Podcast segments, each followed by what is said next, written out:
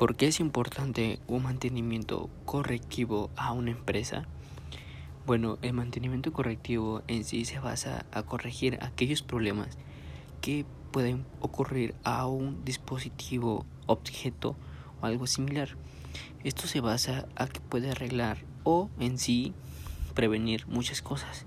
A diferencia del preventivo y el correctivo, el correctivo está corrigiendo, como su nombre lo dice, está corrigiendo aquellos problemas.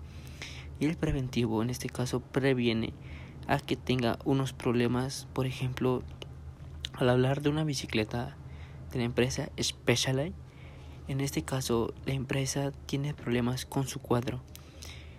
Se aplica el mantenimiento correctivo al corregir aquellos problemas para que el ciclista al momento de usar su bicicleta no tenga problemas en sí al utilizar la bici como dar unos usos rudos a la bicicleta y, y que no se rompa